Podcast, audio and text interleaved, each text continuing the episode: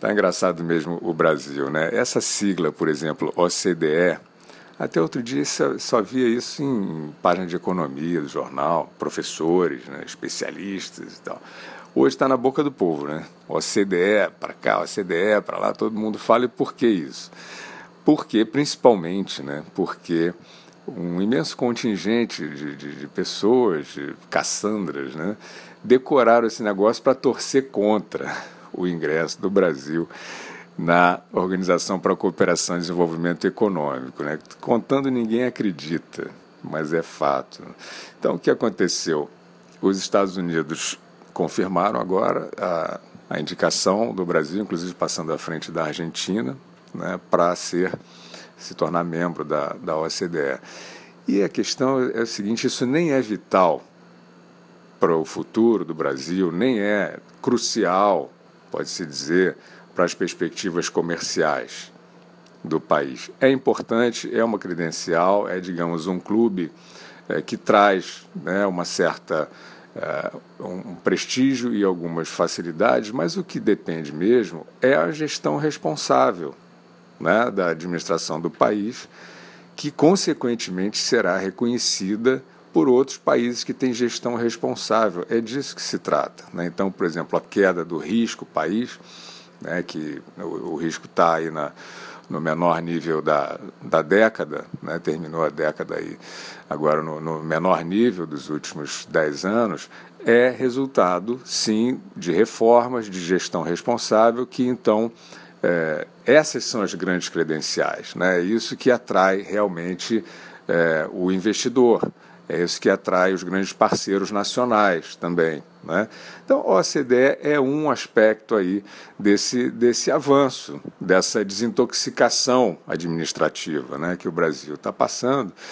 Só que o pessoal da narrativa né, desse debate é, colegial se fixou nessa história é, para tentar é, ter um troféu, né, assim, eventualmente não acontecendo, né, ou não se confirmando a indicação dos Estados Unidos para o ingresso do Brasil, para levantar esse troféu, tá vendo? O Brasil é, puxa o saco dos Estados Unidos, mas não consegue nada. Esse tipo de conversa de, de, de, de colégio mesmo, né?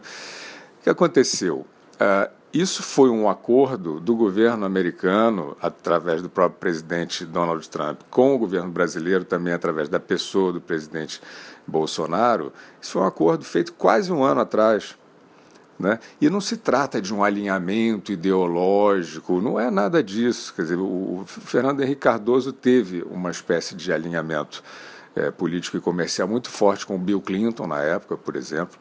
É, e que era, esse, esses acordos, esses alinhamentos são é, essencialmente pragmáticos, né, de relações de confiança. É basicamente disso que se trata, e foi selado um acordo desse entre Trump e Bolsonaro, e esse acordo está em andamento, com tudo que ele pode trazer de, de boas perspectivas, também não é uma varinha de condão, etc. E, e é, o que é curioso é que as pessoas que estão tentando desesperadamente montar né, uma epopeia é, é, é, trágica sobre o que está acontecendo no Brasil, procuram falsos indícios para dizer o tempo inteiro que não, que os Estados Unidos não estão dando a mão para o Brasil, né, não estão avalizando o Brasil, ou seja, estão apostando, esse, essas caçandras, né, estão apostando nesse delírio.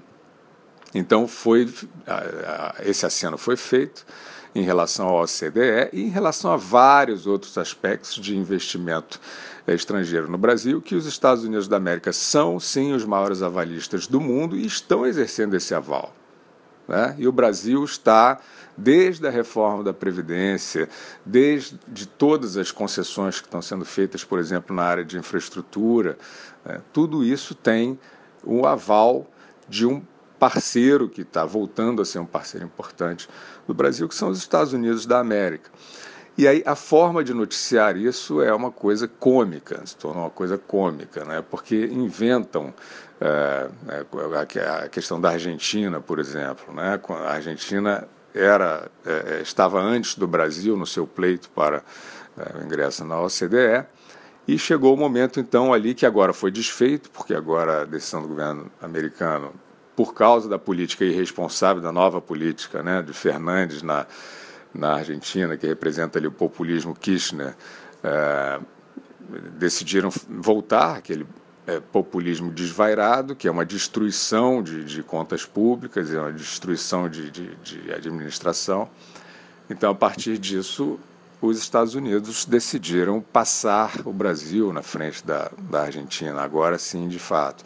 Mas quando aparecia ali atrás essa questão do momento da Argentina, Uh, seguir para, para a sua inserção na, na OCDE, se viu notícias absolutamente mentirosas, dizendo que o Trump tinha desistido do Brasil, né, esse tipo de coisa. Aí o que, que acontece agora?